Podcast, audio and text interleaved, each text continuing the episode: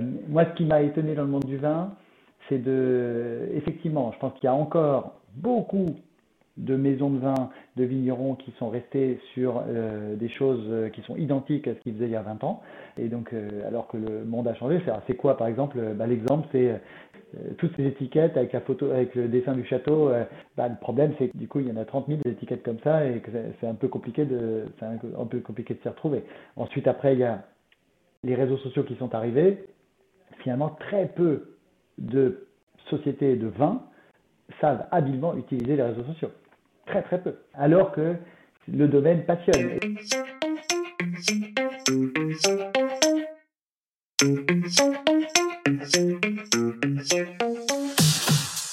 Bonjour à tous et bienvenue sur Comme et Cru, le podcast sans chichi dédié à la com des acteurs innovants du vin et des spiritueux. Aujourd'hui, je suis absolument ravie d'accueillir Gilles Raison, CEO du Petit Ballon, au micro de Comme et Cru.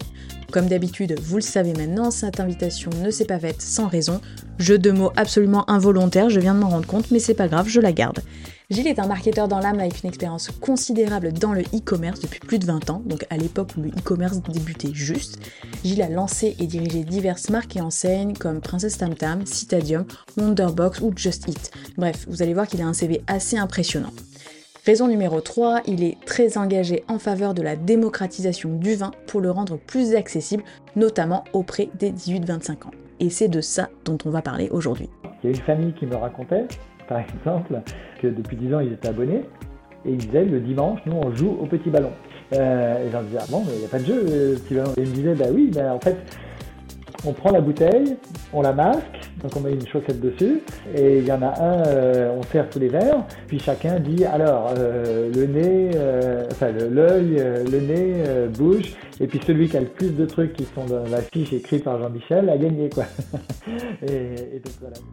Au cours de cet entretien qui était absolument passionnant, on a parlé et on a rigolé, mais surtout on a discuté de l'avenir de la filière vin, de la culture vin en perdition, de stratégies de marque authentique et d'expérience client personnalisée. Mais on a surtout, surtout parlé de comment le petit ballon a réussi à se démarquer dans un secteur ultra concurrentiel grâce à un ADN de marque super bien pensé.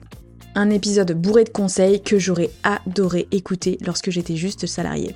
Mais je ne vous en dis pas plus et je vous laisse découvrir ma conversation avec Gilles Raison. Bonjour Gilles, comment vas-tu? Bonjour Eva, super.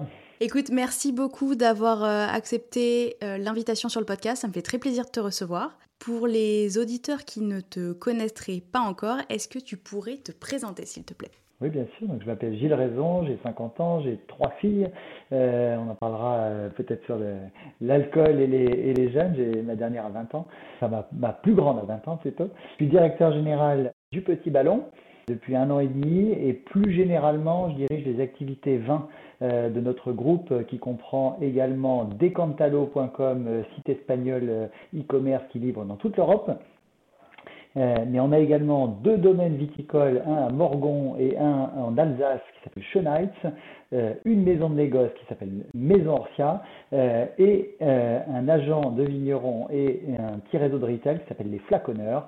donc tout ça forme un ensemble avec à peu près une centaine de salariés autour de, bah, on a à peu près tous les métiers du vin, c'est-à-dire de l'abonnement, de la production jusqu'à jusqu'à l'abonnement. Et donc c'est un métier qui est, qui est, assez, qui est assez fabuleux. Ok, donc vous balayez large, vous avez une vision à 360 du monde du vin du coup. Exact. Très bien. Aujourd'hui, c'est quoi la maison mère?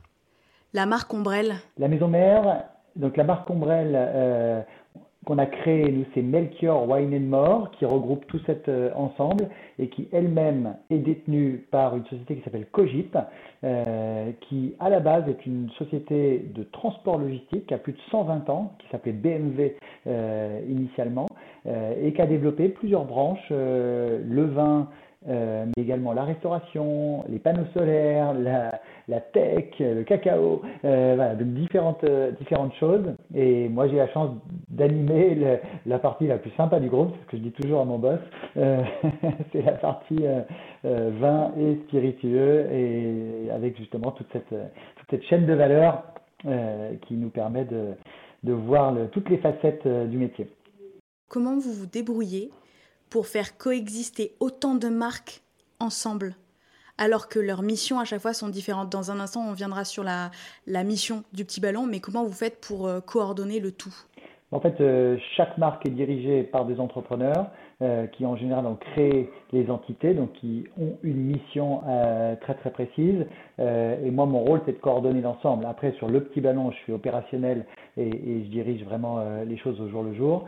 mais sur le reste, bah, simplement, voilà, il y a des, il y a des patrons de, de chaque boîte qui savent exactement qui cherchent à atteindre. Euh, et finalement, on a une coordination qui est uniquement sur les fonctions support, euh, en gros classiquement finance, RH, euh, data et logistique. Et, puis sur le reste, chacun a, sa stratégie et, ses moyens. Ok, d'accord, très intéressant. Aujourd'hui, est-ce que tu pourrais nous rappeler, pour ceux qui ne vous connaîtriez pas encore, quelle est la mission du petit ballon? Ah, La mission du petit ballon, très simple, rendre le vin plus accessible. Euh, et donc, qu'est-ce que ça veut dire? Euh, bah, Ça veut dire simplement qu'on parle du vin sans baratin, hyper simplement, d'une manière assez cool, euh, c'est-à-dire on s'adresse, nous, quand on pense, je sais que tu as fait un épisode sur les personas, nous on pense beaucoup à un consommateur 25-35 ans, c'est lui qui nous intéresse quand on pense à notre communication. Après, par effet de halo, ça intéresse tout le monde, mais en tout cas, on veut quelque chose qui n'est pas empoulé, qui est, euh, qui est dans l'air du temps, qui est euh, émotionnel, qui, est, qui, donne, euh, qui donne des émotions. Quoi. Quand on écrit sur une affiche publicitaire cœur avec les doigts, personne personne fait ça en fait. Personne écrit ça comme ça. Et donc c'est ça qui nous intéresse, nous. C'est de raconter le vin d'une autre manière et de permettre à tous les débutants et tous ceux qui s'intéressent un petit peu mais qui connaissent pas bien et qui ont envie de percer un peu les mystères d'un secteur qui est un peu euh, euh, difficile d'accès parfois, et bien d'y rentrer gentiment, euh, sans prise de tête, simplement, mais en même temps avec des infos sérieuses.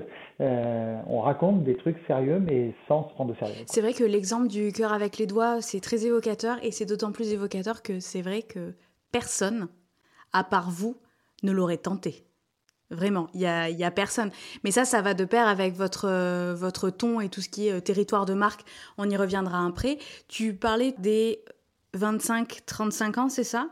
Les 25-35 ans, aujourd'hui, qu'est-ce que, quels sont les défis pour les intéresser, selon toi? Globalement, il y a une déconsommation forte du vin euh, en France et même dans le monde. Hein. Dans le monde, En particulier sur les jeunes. qui déconsomment pour différentes raisons il y a des bonnes raisons, hein. euh, notamment la culture du, de la bonne santé, euh, du corps, le sport et tout. Moi, je, je suis un sportif et, et, et, je trouve que c'est pas incompatible à partir du moment où justement on, euh, on, boit modérément et des bonnes choses et, au bon moment. Mais il n'empêche qu'il y a une déconsommation. Et puis après, il y a un secteur justement qui n'a pas beaucoup évolué, qui est resté un peu dans un marketing Absolument. à la papa, quoi. Comme les familles font plus ce travail-là, euh, de finalement de, passer cette culture de parents à enfants sur la partie vin. Avant, je, pense que la culture du vin, elle se, passait bah, parce que dans les dîners familiaux, il y avait euh, des bouteilles, puis on en parlait. Et, et désormais, les repas sont un peu éclatés, c'est un, peu, plus, bah, les familles se sont recomposées, des choses comme ça, donc c'est un petit peu plus compliqué choses-là. Donc cette culture du vin, finalement, elle passe un petit peu moins par l'éducation familiale. Et donc du coup, elle doit se refaire d'une autre manière. Mais rien n'est perdu pour moi parce que quand on voit, par exemple, non mais quand on voit ce que YouTube, par exemple, amène en éducation aux jeunes, il y a des tas de gens qui apprennent. Euh, on peut apprendre à bricoler sur YouTube, on peut apprendre, à, peut apprendre à faire du, je sais pas quoi, euh, si on a envie de euh, savoir fabriquer un jean, on apprend à fabriquer un jean Absolument. en regardant des, des, vidéos et tout. Et le vin, je pense que il commence à y avoir du bon contenu sur le vin. Il y a des bons podcasts, comme le tien par exemple. Ça va continuer, c'est-à-dire que faut des gens qui trouvent le bon ton pour intéresser. Euh, et à ce moment-là, l'image du vin va se dépoussiérer et, va redevenir intéressante. Après, ce sera une consommation qui sera différente du passé, et heureusement, parce que les 170 litres euh, par personne, euh, je ne pense pas qu'il faille revenir à ça. C'est pas ça qu'on veut. nous, ce qu'on veut, c'est que les gens valorisent les bons vins et les bons vignerons. C'est vraiment toute la mission aussi du petit ballon, c'est d'expliquer Déjà, c'est très chouette pour les, pour les personnes parce qu'il y a Jean-Michel Deluc qui fait ce choix et donc euh, qui note 17 sur 20 un vin et qu'en goûte 6000 pour en sélectionner 200, mm. donc forcément ça peut jamais être mauvais. Il y a une telle sélection que ça peut pas être mauvais. Et puis ensuite, après, c'est d'aider les personnes à savoir choisir elles-mêmes, ce qui est jamais simple, parce que quand on va dans un supermarché ah avec 200 bouteilles, euh, c'est un challenge pour tout le monde euh, d'aller repérer ce qui va plaire et pas plaire. Mais en tout cas, l'enjeu, c'est d'apprendre pour justement boire mieux. C'est souvent moins, mais c'est par contre des choses plus intéressantes et avec une bonne raison de les boire. Donc effectivement, moi j'ai un long parcours euh, de marketing et d'e-commerce euh, depuis plus de 20 ans. Hein.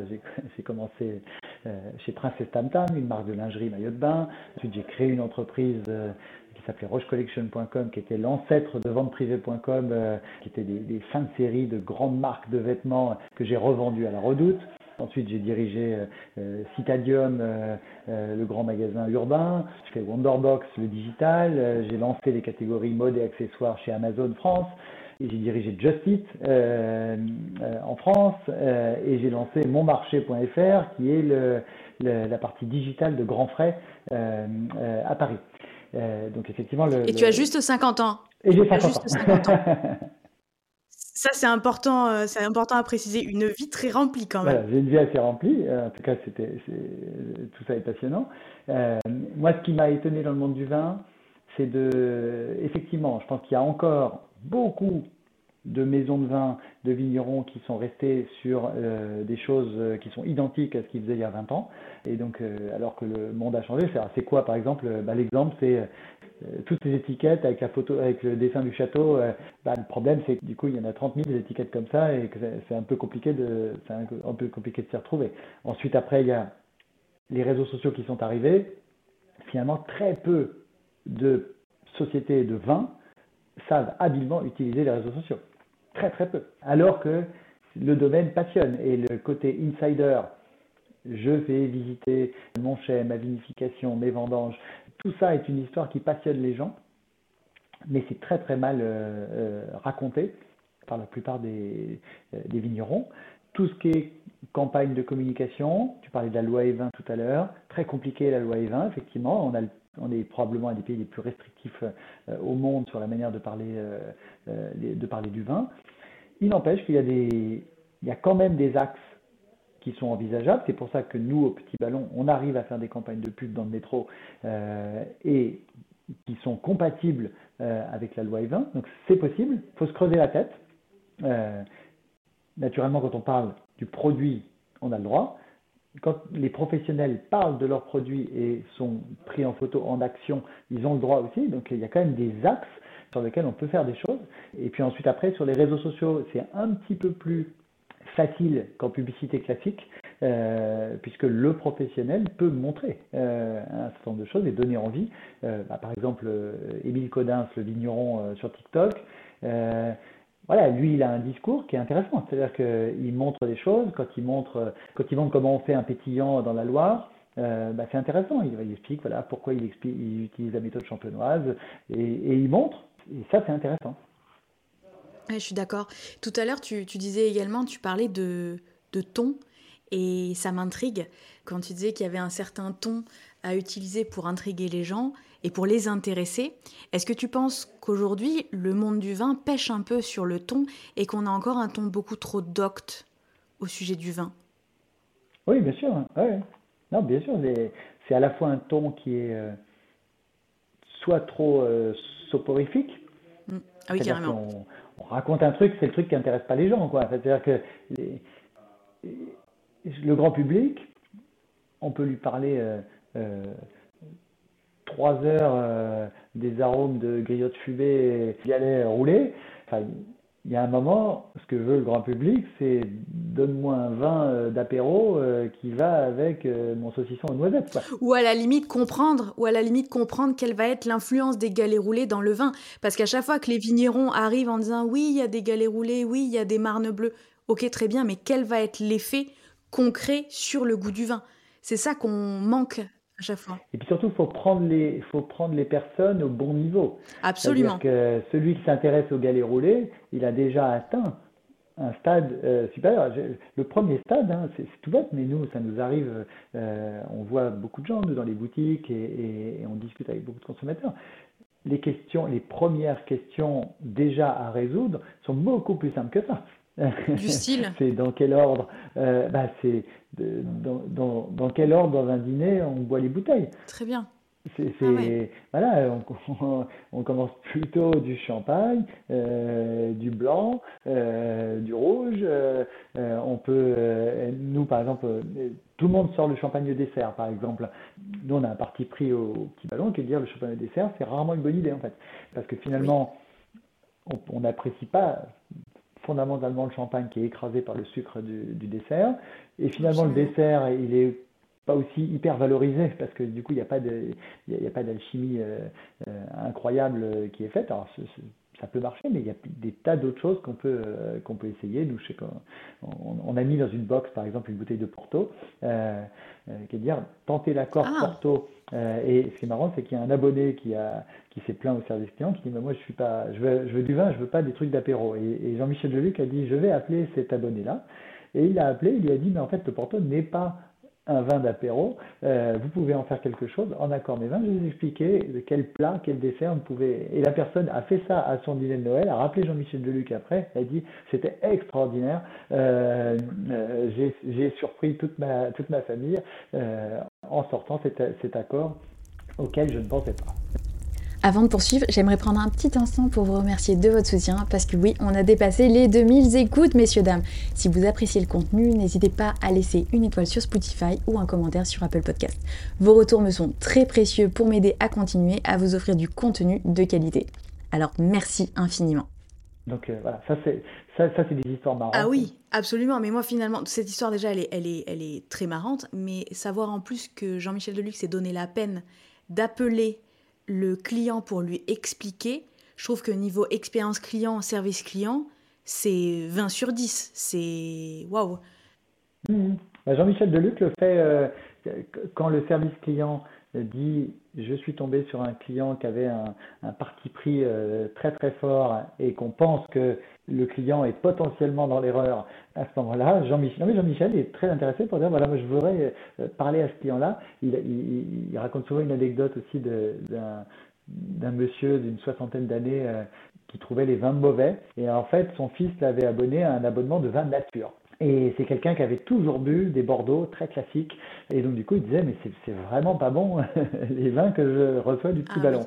Et donc là, Jean-Michel lui a expliqué euh, que s'il aimait les vins qu'il avait l'habitude de boire, ben, probablement on va lui changer son abonnement puisque euh, il a un abonnement qui a forcément un positionnement particulier, son palais n'est pas préparé à ça, euh, et donc on lui a remis un abonnement beaucoup plus classique euh, avec des vins plus, plus accessibles pour, pour lui parce que ça correspondait pas à son besoin. Ah, c'était peut-être une tentative désespérée du fils pour faire évoluer les goûts de, de son père.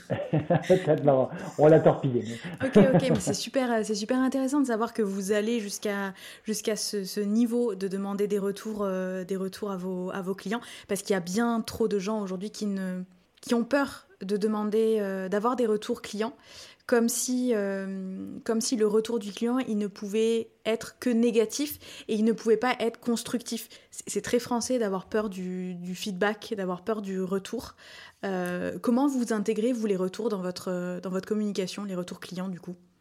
On a un service client interne euh, donc avec euh, euh, quatre personnes qui sont totalement disponibles pour les clients, donc qui répondent chat, téléphone, email, et avec beaucoup de beaucoup d'interactions justement avec ces clients-là, plus beaucoup de, questionnaires sortants. Bah, par exemple, après chaque commande, hein, nous, il y, a un petit NPS où les gens ils, cliquent sur un des petits emojis et ensuite ils nous racontent des choses et on a toutes les semaines, nous on, a, on fait une weekly business review euh, dans un outil qui s'appelle Notion euh, toutes les semaines. Et, dans Notion, il y a, on met systématiquement des citations de clients. Euh, et ça, c'est très très drôle parce qu'on en met des bonnes et des mauvaises volontairement. Et, il y en a certaines qui sont qui, qui, qui, sont à mourir de rire en fait. Hein. Par exemple, il y, en avait un il y a quelques semaines. alors je, je, recommande pas à tout le monde de, de, de, faire ça parce que sinon ce serait la catastrophe pour les associations. Mais il dit coupez vos dons à toutes les associations et abonnez-vous au petit ballon. Et ça va changer. Super, en plein, en plein Dry January, c'est top. Et donc, donc, on espère quand même que les gens ne vont pas couper les dents aux associations, mais, mais pour la petite anecdote, c'était rigolo.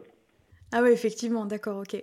Euh, aujourd'hui, donc vous êtes euh, présent donc sur euh, Instagram, vous êtes sur TikTok, vous êtes sur Facebook et mais un petit peu moins sur Facebook quand même. Vous êtes davantage sur LinkedIn aussi? On est sur LinkedIn et on est arrivé récemment sur Threads aussi. Sur Threads, ah oui, vous avez fait le la passerelle. On, vient d'y arriver effectivement et et parce qu'on pense que c'est toujours pareil, avec euh, au début d'un réseau, adopters. C'est là où il euh, faut, arriver assez vite pour prendre une place. Euh, après, soit le réseau marche et on a fait le bon investissement, soit le réseau marche pas et il faut vite arrêter. Euh, bah, on a tous souvenir, hein, par exemple, euh, moi j'ai en tête Clubhouse par exemple, euh, qui avait été un réseau social voilà, vocal, qui avait été un démarrage incroyable et deux ou trois mois ou quatre mois après, l'histoire a été complètement terminée. Donc, Aujourd'hui, toi, tu es, sur, es sur Threads. Là, comme ça, à chaud, Threads, t'en penses quoi? Bah, Disons que c'est c'est vraiment un copycat de Twitter. On est d'accord. Hein. Euh, c'est vraiment un copycat de Twitter sur l'usage. Après, ce qui est malin, c'est que comme les marques partent avec leur base de followers d'Instagram, euh, du coup, ça monte assez vite, du coup, parce qu'il suffit, dès, dès, que les personnes arrivent sur Threads, elles se retrouvent immédiatement abonnées euh, parce qu'elles étaient abonnées sur Instagram. Donc, du coup, ça monte assez vite. Euh, et du coup, c'est pour ça que tout, le monde dit Ah, c'est incroyable, ça monte, ça monte, ça monte euh, très très vite. Donc, ils ont fait un truc assez malin techniquement. Euh, et après, pour l'instant, ce qui est étonnant sur Threads, c'est que c'est très bienveillant. Il y a peu de haters et il y a plutôt feel good pour l'instant. donc, donc, pour voir comment ça va se, pour voir comment ça va évoluer. Est-ce que les gens vont switcher de X à Threads ou pas Nous, nous X, on, on y était pas, ou enfin en tout cas on n'est pas actif euh, euh, dessus. Euh, voilà, parce que c'était pas, mm. c'est pas, pas un réseau qu'on avait investi fortement pour le petit ballon. Naturellement, c'est plutôt Instagram nous, qui nous, qui, qui, nous parle plus en interne. Et, mais en tout cas, on, on, essaye d'être présent sur tous les, tous les réseaux parce que le, ouais, parce que l'influence est importante. Sur LinkedIn, c'est plus les individus que la marque. Euh, parce que la portée de ce que Martin Wanessian ou moi-même on peut faire, en fait, enfin, c'est classique. Hein, toutes, toutes, les marques euh, ont plus de reach euh, par les individus euh, que par les pages marques. c'est ce que je euh, conseille à mes clients. S'ils veulent partager des trucs sur la page entreprise, pourquoi pas, mais qui repostent des trucs que eux ont créés en natif sur leur compte perso, ça n'en aura que plus de, plus de portée. Mais ce qui est vrai, c'est qu'entre Martin Oanessian et toi, vous êtes quand même relativement, relativement actifs. Vous postez Martin peut-être un petit peu moins, toi tu es un peu plus actif. Ouais, moi je poste à peu près une à deux fois par semaine. Et, Martin, c'est effectivement, c'est un petit peu plus sporadique. Ça, prend du temps. Hein. ça prend un peu de temps. Moi, je passe beaucoup à l'inspiration, donc euh, donc j'ai pas un programme éditorial très euh, très précis, mais en revanche, je, je, suis très rapide pour écrire.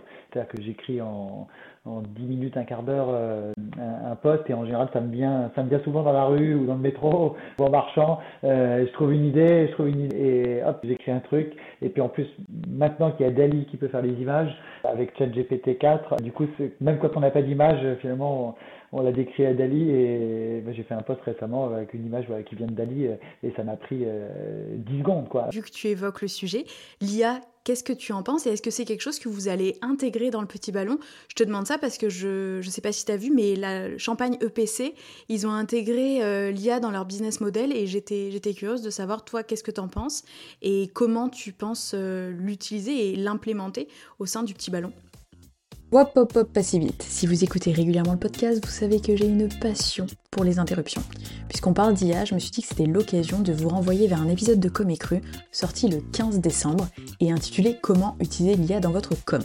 Dans ce format décryptage de 10 minutes max, je vous explique comment l'IA est en train de révolutionner notre manière de communiquer, quelles sont ses limites, mais aussi je vous donne mes trois outils préférés. En bonus, vous avez même accès à des prompts gratuits à utiliser dans votre communication. Pour retrouver tous ces liens et accéder à l'épisode, rendez-vous dans la description de l'épisode. Allez-y, on y retourne.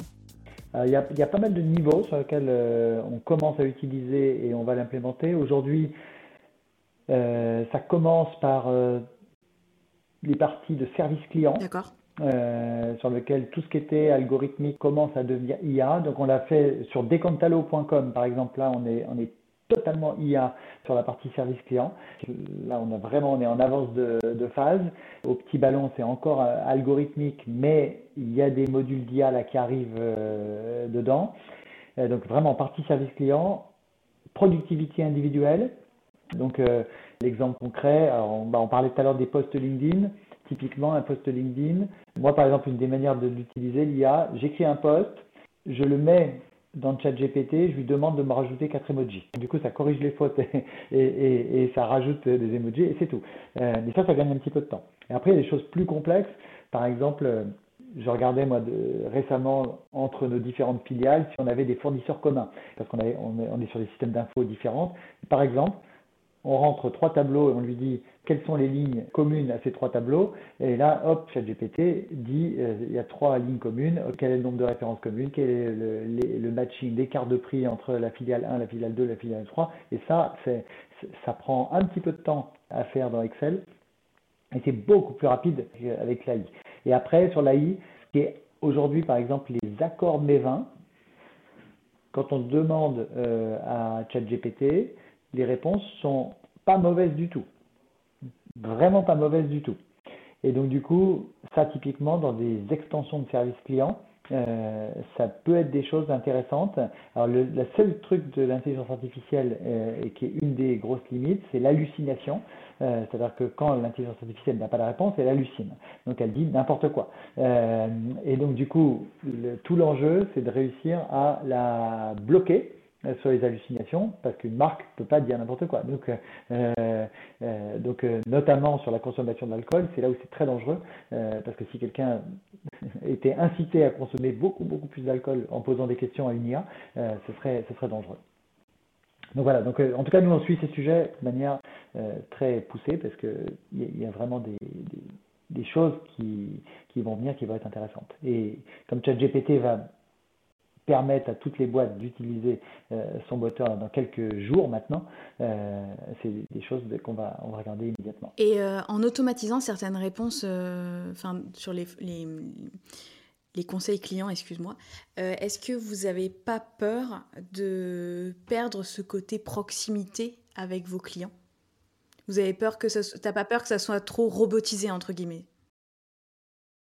Bah, Disons que c'est non, il y aura, parce qu'il y aura toujours des hommes derrière, des hommes et des femmes derrière. Euh, c'est vraiment toutes les réponses à faible valeur ajoutée qui peuvent être apportées. Euh, par exemple, euh, je veux savoir bah, quand arrive mon colis, par exemple. ça, quand arrive mon colis, c'est un appel au serveur de Colissimo pour savoir ça. là, l'humain, il a, il a une valeur ajoutée nulle. Quoi. Si c'est juste aller cliquer sur le lien, aller regarder dans Colissimo et dire que ça va arriver le 24 janvier, c'est pas très intéressant. Et là, finalement, si le moteur peut répondre dix fois plus vite à la personne, euh, on a tout gagné. Par contre, si euh, la personne a, besoin d'un conseil pointu euh, sur savoir quelle box il faut offrir, là, là, le conseiller client, j'ai envie qu'il soit humain. Et il, restera, humain, quoi qu'il arrive. D'accord, très bien. Non, ça c'est ça c'est smart parce que j'en vois aussi qui veulent pas trop digitaliser, mais je comprends encore une fois cette envie de digitaliser, cette envie de, déléguer des, tâches très répétitives. Mais euh, sur le service client, c'est vrai que je pense que tu as foncièrement raison de garder une partie d'humain parce que c'est ce qui fait vraiment votre force, l'humain. C'est ce qui fait votre, euh, ce qui fait que le petit ballon euh, rayonne autant. Pour moi, c'est un des key success factors du, du, petit ballon, en fait, le côté humain, le côté chaleur que vous dégagez aujourd'hui comparé à d'autres cavistes en ligne. Ah, ça c'est clair. Ça c'est clair que le petit ballon a réussi à, à construire une, une love brand, c'est-à-dire une marque qui, a de l'émotion et une marque qu'on peut vraiment aimer. Moi, par exemple, qui, effectivement, tu disais que j'étais un marketeur, tu as raison. Euh, pourquoi je suis venu au petit ballon et c'est justement parce qu'il y a une marque grand public euh, qui a réussi un premier, un premier stade euh, qui lui, lui, ouvre énormément de possibilités. Euh, parce que c'est très très dur hein, de créer une marque que les gens aiment bien. Ça prend du temps. Euh, c'est un boulot qui, qui, des fois prend beaucoup beaucoup plus de temps. Et là, en 10 ans, Martin, Jean-Michel, Mathieu, les trois fondateurs, avec l'équipe Brand Studio, il y a quelqu'un qui s'appelle Olivier Kraft par exemple dans l'équipe qui, travaille depuis longtemps sur ces questions de marque et qui pense la marque. et toutes ces personnes-là, bah, elles en ont fait une marque singulière. Quoi. et ça, c'est pas évident parce que il faut trouver un ton, il faut trouver une manière de raconter les choses qui est unique. Euh, et il faut être assez inspiré pour, euh, euh, pour faire ça. Demain, tu dois créer une love brand de from scratch. Tu fais comment? Comment tu t'y prends? Eh ben, je pense que la clé, c'est d'avoir une mission qui vraiment change le monde. C'est-à-dire qu'une mission qui est bien au-delà euh, du simple fait de faire un, business plan, un PNL et, et, de monter ses ventes. En fait, il faut avoir une, une, raison d'être qui résonne tellement fort qu'après on peut raconter au monde des choses qui touchent tout le monde, qui touchent quoi.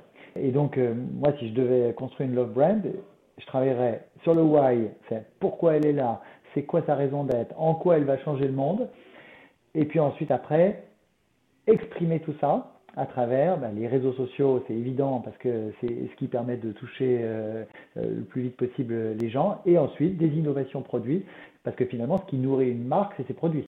pourquoi les gens, pourquoi on adore Apple? Parce que Apple, euh, il nous a sorti le meilleur téléphone, puis après il nous a sorti la meilleure tablette, puis après il nous a sorti les, meilleurs écouteurs qu'on a dans les oreilles. voilà, c'est et, et en fait, Apple sort très peu de produits, en fait. Très très peu. C'est incroyable en fait d'avoir si peu de produits. Le jour où Apple euh, va faire, euh, je sais pas moi, euh, bah, ils ont fait une montre, c'est devenu la montre la plus vendue au monde. C'est ça la réalité quand même. Et demain, demain s'ils sortent une voiture, une télé ou, ou autre chose, ce sera un produit exceptionnel. Et donc c'est ça qui nourrit une marque. Pour construire une love brand dans le, dans le vin, le, la difficulté, c'est avoir quelqu'un qui incarne la marque, mais qui arrive à toucher les gens. Parce qu'avoir une, euh, avoir une mission, pourquoi je te dis ça? Parce que aujourd'hui, avoir une mission de marque, c'est super, mais on remarque aussi que les marques qui s'en tirent le mieux, sont les marques qui sont vraiment incarnées par, euh, par leurs fondateurs. Bah ça, c'est sûr que c'est un gain de temps énorme. C'est-à-dire que la marque incarnée, elle peut émerger à beaucoup plus petit budget que la marque désincarnée. Euh, la marque désincarnée, ça va lui coûter beaucoup plus cher pour atteindre ce stade d'étraîner parce que va falloir qu'elle utilise euh, plein de plein de leviers. Alors après, ça existe, hein. c'est-à-dire qu'une marque, par exemple, tu prends une marque de montre, par exemple, euh, comme Daniel Wellington, c'est une marque de montre qui est désincarnée, tu sais pas qui c'est derrière, et pour autant qui a utilisé l'influence et qui est devenue hyper connue, hyper forte. Une marque de sac, par exemple, comme Kabaya. Kabaya, c'est désincarné, et pour autant, c'est une marque incroyable, cette marque, parce que elle touche des filles de 10 ans, des euh, femmes de 45 ans, des hommes de 60 ans. Tu parles de persona et de cible, c'est une marque, elle, brise tous les codes de, la cible marketing. Et, pour autant, c'est une, boîte qui doit faire, je crois, 80 millions d'euros, qui n'existait pas il y, a, il 5 ou 6 ans. Et par contre, il suffit de regarder euh, le profil LinkedIn du, du patron de Kabaya. C'est qu'une suite de blagues. C'est hyper drôle son profil LinkedIn. C'est une suite de blagues. Ah oui, c'est que des trucs hyper drôles. Et, en fait, c'est parce que derrière la marque, il y a une espèce d'état d'esprit un peu marrant et du coup, ils ont émergé. Quoi. Donc on aime, on n'aime pas leur sac. Moi, personnellement, je n'aime pas beaucoup. Je, reconnais que c'est un succès phénoménal. J'entends toutes ces, ces, tous ces exemples, mais au niveau du vin, une marque qui réussit sans un fondateur, c'est compliqué dans le sens où il y a, y a une idée de transmission, tu vois. Oui, bah, surtout dans le vin. Ah bah, clairement, dans le vin, il y a le vigneron, il y a le terroir. Et du coup, ça fait partie, pour créer une marque dans le vin, le lieu est important parce que finalement, le vin, il promeut un lieu, il raconte une histoire qui est d'abord une histoire géographique, et ensuite, après, il y a quelqu'un qui a une vision d'une manière de faire du vin, qui a un message à faire passer. Finalement, il, à travers son vin, c'est un, son vin, c'est un médium pour, euh, pour dire au monde ce qu'il a envie de dire, quoi. Bien sûr. Et, c'est là où, effectivement, il y en a peu qui arrivent à faire cet exercice-là, mais les, j'allais dire, les plus grands y arrivent, quoi. Ça existe. les grandes familles euh, qui ont émergé euh, et, qui sont mondialement reconnues, voilà, c'est, c'est, c'est des choses qui existent. Et puis après, si tu regardes dans euh, vraiment des marques qui ont émergé dans le monde du vin, dans le rosé par exemple, tu prends Miraval ou Minuti, c'est quand même. Mais Miraval, Miraval c'est quand même. tout le monde sait que c'est à la base, c'est Brangelina avant d'être Bocastel. Ouais, c'est pas faux. Enfin, la famille Perrin. Ouais, c'est pas faux. C'est, bah, forcément, là, il y a une incarnation euh, forte. Et tu prends Minuti, je trouve que ils ont créé quelque chose où il y a une vraie marque assez sexy qui donne envie euh, et qui, assure, qui survalorise un peu le produit. J'entends. Ouais. Et, je suis d'accord. Je, trouve que c'est intéressant. Euh, Côte des Roses aussi. Côte des Roses aussi de Gérard Bertrand, clairement. Euh, ils, sont, ils sont vraiment dans cette, dans cette bah, idée-là. Gérard Bertrand, Gérard Bertrand finalement, il, il, a réussi à créer une marque à travers son nom et à travers effectivement les, les différentes cuvées qu'il a.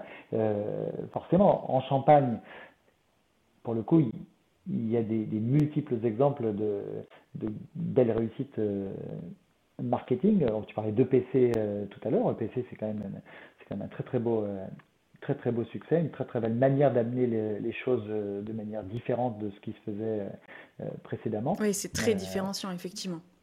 Et puis, bah, LVMH, dont on connaît le savoir-faire aussi pour monter des marques, c'est quand même un travail exceptionnel pour la promotion du, champagne dans le monde entier. Donc, euh. Oui, non, à ce niveau-là, on n'a on a pas à se plaindre, on a quand même des bons représentants. Mais c'est vrai que tu vois, en termes de, marketing et de communication, la Champagne et la Bourgogne, ils sont quand même connus pour euh, une grosse technique de marketing qui est le non-marketing. C'est-à-dire qu'en Bourgogne, les gens sont très silencieux. En Champagne, un petit peu moins, mais c'est des prises de parole qui sont à chaque fois très feutrées, très millimétrées, très cadrées. Alors que dans les autres régions, j'ai l'impression que c'est beaucoup plus euh, bon enfant, quoi. On, les gens se lâchent davantage, les gens communiquent davantage, et c'est beaucoup moins, euh, c'est beaucoup moins polissé. Oui, c'est pas faux. Après, la spécificité de ces deux régions, euh, euh, Champagne et Bourgogne aujourd'hui, c'est que c'est les deux régions de France sur lesquelles la demande est supérieure à l'offre. Et donc, du coup, le, Champagne?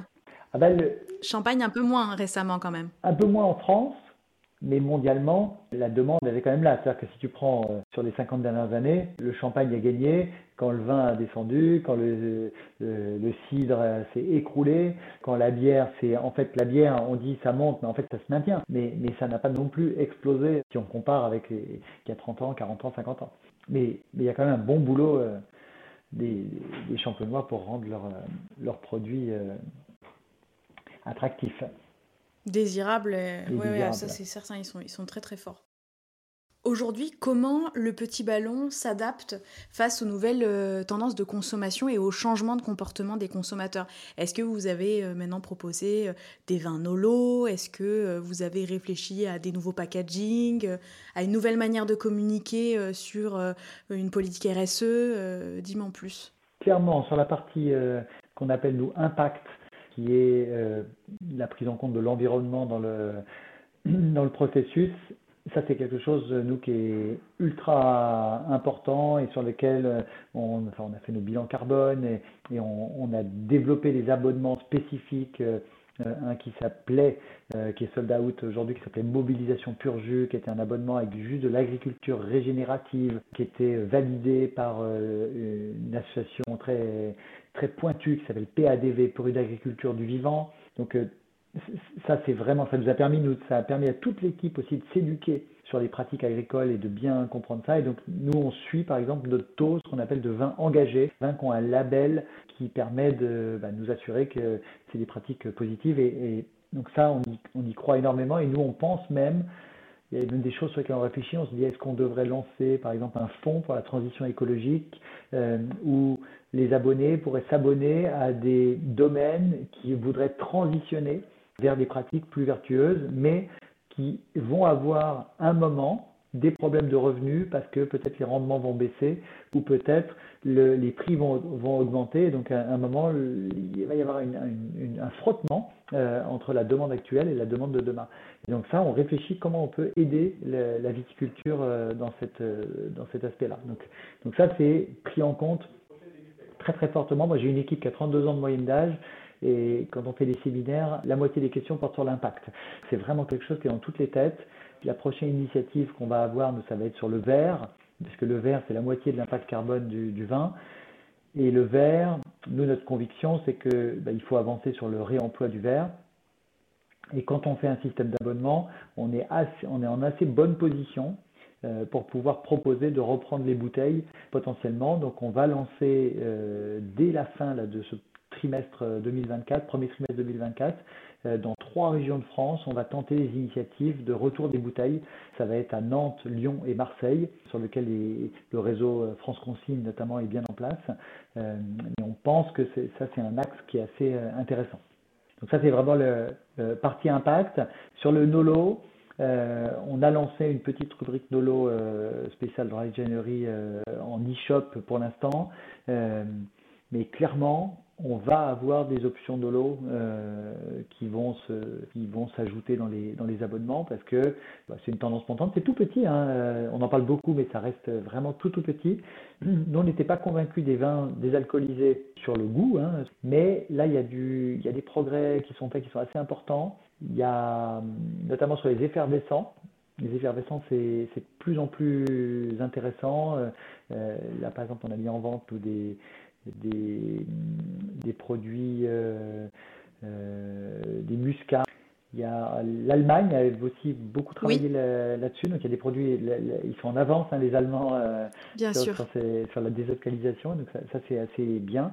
Et tout ce qui est mixologie nolo est, très très intéressante. Bah, J'ai assisté aujourd'hui, j'étais chez l'alchimiste qui faisait un petit événement au printemps euh, avec, euh, avec euh, Pierre Chavin, qui est une des marques leaders ah du, Nolo. et justement, il, y avait des expériences très intéressantes. un chardonnay désalcoolisé qu'ils ont fumé. ils ont mis dans un, dans un aquarium et ils ont mis de la fumée dedans. et ils nous ont fait un goût fumé. C'était un, un, truc assez étonnant. Donc, tout ça pour dire qu'on peut faire des expériences avec du, avec du sans alcool et qui fait complètement oublier qu'il n'y a plus d'alcool parce qu'il y a une vraie expérience en fait. Hyper intéressant. Donc, euh, donc, donc oui, donc oui, il y aura des, il y aura des choses euh, dans ce, dans ce domaine-là, au petit ballon, dans les, euh, dans les prochains mois. Très bien. Là, on, arrive bientôt, bientôt à la fin et je garde donc les questions de communication pour, pour la fin, les questions de communication vraiment pure et dure. Comment tu nous décrirais le ton du petit ballon, Gilles? Nous, on dit sans baratin, ce qui veut dire quand on écoute Martin, il dit tout le temps le terme de cool. Euh, c'est cool, c'est-à-dire que c'est simple, c'est euh, sans prise de tête, mais en même temps c'est sérieux. C'est-à-dire qu'on ne dit pas n'importe quoi, on dit des, des, vraies informations, mais on les dit de manière décontractée, décomplexée.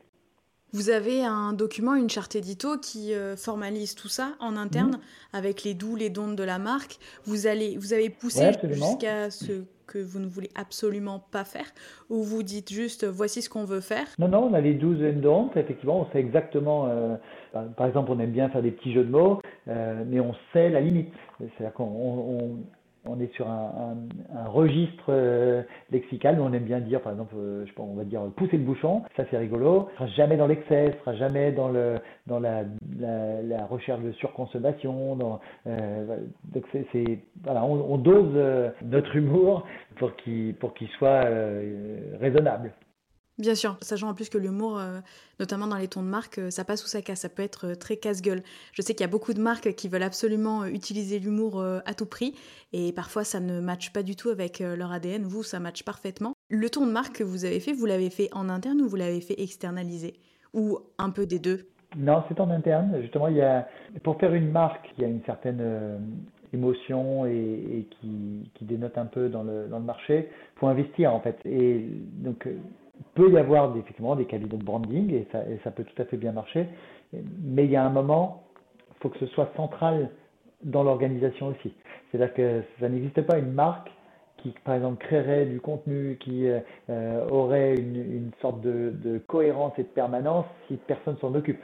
Euh, donc nous, il y a une équipe qui est vraiment dédiée à ça, c'est-à-dire que qui, travaille sur l'expérience de marque euh, depuis des années en fait, hein, euh, et que ce soit la création de contenu, que ce soit l'expérience euh, sur le sur le site internet, qu'il soit l'expérience quand on reçoit un cadeau petit ballon, qu'est-ce qui doit se passer, comment il faut ouvrir la boîte, comment, où est-ce qu'on va mettre les fiches 20, le truc pour pas qu'elle pour pas qu'elle s'abîme. Tout ça est pensé pour produire des, des émotions waouh lorsque les consommateurs vont recevoir les, les cadeaux petits ballons. Ok. Aujourd'hui, vous avez combien de, de, personnes à la, à la com ou au marketing euh, au petit ballon? De manière générale, si on ajoute la partie brand et, et marketing, c'est à peu près une bonne quinzaine de personnes. Ah oui, quand même. Ah oui, vous êtes bien staffé. Mmh. Ouais, d'accord. Mmh, okay. Ça fait une belle équipe. Hein. Ah oui, Avec ça le fait design. une belle équipe, euh... ouais. tout à fait. Ouais. Ouais, ouais, très bien. Euh, J'avais également une question à te poser par rapport à la récente campagne de com que vous avez fait euh, dans le métro au sujet du départ à la retraite de Jean-Michel Deluc, qui est une campagne absolument euh, magistrale. Vraiment, encore une fois, félicitations. J'invite tous les auditeurs qui n'ont pas encore vu cette, cette campagne à aller la voir. Et vous pouvez la trouver sur LinkedIn, mais également sur Instagram, parce qu'il y a des capsules vidéo qui ont été faites pour l'occasion. Moi, ma question, c'est si Jean-Michel Deluc part, qui prend sa suite? Parce que pour passer après Jean-Michel Deluc, euh, il faut être très très fort. Alors, donc, cette campagne déjà, donc Jean-Michel Deluc, effectivement, donc, Jean-Michel Deluc, donc cofondateur du Petit Ballon euh, il y a 12 ans, sur une histoire assez marrante, hein, c'est-à-dire que Martin Oanessian, quand il a créé la marque, lui, il, avait envie de trouver un expert vin pour l'accompagner dans, ce, dans cette décentralisation du, du vin. Il a rencontré plein de sommeliers, il s'est à chaque fois un peu embêté dans les rendez-vous euh, parce que c'était pas très fun, c'était un peu soporifique. Euh, et il a rencontré euh, Jean-Michel en 10 minutes, ils ont décidé de s'associer, ils se sont bien compris. Donc Jean-Michel a, toujours été cette, cette, personne qui a sélectionné toutes les bouteilles, qui a écrit, il faut savoir que Jean-Michel, toutes les descriptifs vins sur le site lepetitballon.com sont écrits par Jean-Michel Deluc. Hein. C'est tout ce qui est signé avec ah, sa oui. photo, c'est lui qui l'a écrit. C'est Jean-Michel aime écrire et, et, il écrit extrêmement bien et, et c'est pas, pour le coup, c'est pas de GPT ou c'est pas. Euh, euh, voilà, c'est Jean-Michel Deluc qui écrit. Oui, tu vois, mais c'est bien de le préciser. C'est bien de le préciser. Jean-Michel Deluc va prendre sa retraite euh, fin mars précisément. Euh, bien mérité euh, après toutes ces, toutes ces années à la fois de service euh, dans les restaurants et, et au petit ballon. Et donc, sa mission là en janvier-février, c'est de nous aider à recruter la personne qui va le remplacer. La chance qu'on a, c'est que Jean-Michel ayant bien fait son travail, la marque ayant bien émergé, aujourd'hui c'est beaucoup beaucoup plus facile qu'il y a 12 ans quand Martin cherchait son, son premier partenaire sommelier. Et aujourd'hui on discute avec énormément de sommeliers et sommelières euh, très reconnus dans le monde entier euh, et que l'offre du petit ballon elle plaît à tout le monde. Euh, C'est-à-dire que c'est assez facile en fait de trouver la personne qui va lui succéder. Pour l'instant, on discute, on finalise là avec, euh, plusieurs euh, candidats potentiels et la décision sera communiquée au mois de février. Euh, par Jean-Michel lui-même et il y aura toute une je pense qu'il y aura une campagne de transition euh, justement où on va expliquer euh, la personne qu'on a choisie pourquoi on l'a choisie. Et, et, nous on dit justement le, pour la petite histoire on dit la dernière mission de Jean-Michel, c'est pas de sélectionner euh, les bouteilles du, du mois d'avril, mais c'est de sélectionner le ou la sommelière du mois d'avril et, et, des, et des dix années prochaines. Donc, euh... c'est pas trop compliqué de, trouver quelqu'un pour succéder à Jean-Michel. Vous vous êtes pas, vous avez pas eu peur à un moment en, vous disant euh, si Jean-Michel euh, Deluc part à la retraite, on va peut-être perdre, euh, on va peut-être, on va perdre quelque chose, on va perdre un attribut de marque en fait, parce que c'est, devenu un attribut de la marque. Alors oui, oui c'est vrai, c'est vrai. Ça c'est sûr qu'on va perdre un attribut de marque et tout l'enjeu justement, c'est c'est que la personne qui le remplace ait une aura euh, euh, forte également pour justement compenser euh, dans un premier temps et puis ensuite après peut-être enrichir encore plus l'expérience qu'on va proposer aux abonnés. Il se trouve que Jean-Michel sera en retraite mais restera toujours un petit peu à nos côtés. Et en fait, ce qu'on fera, c'est qu'il y aura des capsules où on pourra retrouver Jean-Michel euh, quand on fait notre rosé euh, bâti bâti euh, sera là, quand on fait notre cuvée des abonnés, il sera là. Donc en fait, les abonnés, il y aura des petites pastilles comme ça, des petites cartes postales où on verra, on reverra Jean-Michel les, les, mois d'après pour justement créer ce lien qui est un, peu. Moi, j'ai rencontré les abonnés qui sont abonnés depuis plus de 10 ans et Jean-Michel, c'est la personne qui leur a appris le vin. Il y a une famille qui me racontait, par exemple, que depuis 10 ans, ils étaient abonnés et il disait, le dimanche, nous, on joue au petit ballon. Euh, et j'en disais, ah bon, mais il n'y a pas de jeu, le petit ballon. Et il me disait, bah oui, mais en fait, on prend la bouteille, on la masque, donc on met une chaussette dessus, et il y en a un, euh, on serre tous les verres, puis chacun dit, alors, euh, le nez, enfin, l'œil, le, nez, bouche, et puis celui qui a le plus de trucs qui sont dans la fiche écrite par Jean-Michel a gagné, quoi. et, et, donc voilà, c'est assez rigolo de de voir que son savoir a infusé auprès de, familles entières. Il y a peut-être un produit dérivé à faire, hein, euh, peut-être. Il y a le trivial poursuite sur le vin euh, qui existe, mais il y a peut-être un trivial poursuite euh, le petit ballon qui peut être, qui peut être créé. Alors on a déjà fait, un, pour la petite histoire, on a déjà fait un blanc manger coco spécial petit ballon, avec des questions sur le vin, qui avait été édité il y a quelques années et qui avait eu pas mal de succès. Vous le vendez encore ou c'est quelque chose que vous avez arrêté? Non, il n'est plus vendu. Non, non, ça a été une série, Très limitée. hyper limitée, mais avec des, des questions sur le vin dans l'esprit du blanc manger coco, où on rajoute des, des bouts de phrases pour rigoler dans une soirée. C'est les deux dernières questions, et après je et après on aura, on aura terminé. Gilles, j'aurais bien aimé connaître tes conseils pour euh, maintenir une certaine authenticité dans la communication. Donc dans la communication du petit ballon, mais aussi dans ta communication personnelle, parce qu'on l'a dit auparavant, donc toi tu communiques une à deux fois par semaine sur LinkedIn, et j'aimerais vraiment qu'en tant que marketeur, marketeur, tu puisses nous donner tes conseils pour des gens qui, eux, ne sont pas habitués à communiquer et qui pensent qu'une communication imparfaite, c'est plus se tirer une balle dans le pied qu'autre chose. Et eh bien justement, je pense que la base, c'est ça. C'est de considérer qu'il ne faut pas faire parfait euh, et qu'il faut, euh, faut se montrer sous, euh, sous tous ses angles, en fait, et pas forcément que le meilleur angle, euh, parce que c'est ça qui rend authentique. Euh, c'est de c'est d'exprimer des choses. Euh, moi, par exemple, sur LinkedIn, je partage je partage des choses qui peuvent être, je peux parler de vin, mais je peux parler de sport, je peux parler de, je peux parler de management, mais c'est toujours des choses sur lesquelles je pars de mon, de mon histoire. je pars d'un truc. C'est très positif. ton, ton LinkedIn, c'est un, un, soleil. Ça, c'est lié à, j'allais dire, moi j'ai une personnalité voilà, enthousiaste et, positive et je vois plutôt toujours le verre à moitié plein que à moitié vide. Et donc, du coup, effectivement, je diffuse, je diffuse ça, mais c'est pour le coup, c'est authentiquement comme ça que je vois les choses. que j'ai plutôt envie de raconter pourquoi euh, ce truc-là il marche et pourquoi ce truc-là m'a surpris, étonné, euh, ébloui, ça, ça m'intéresse. Et de dire euh, en management, voilà pourquoi j'ai compris telle ou telle chose et je, pense que c'est bien de le faire comme ça, je, vous le raconte. Et après, chacun peut en débattre et, on peut en discuter. Ça, c'est côté personal branding et, et côté marque. Bah là, c'est pareil. Je pense que l'authenticité, c'est d'accepter l'idée que il faut euh, dire les choses.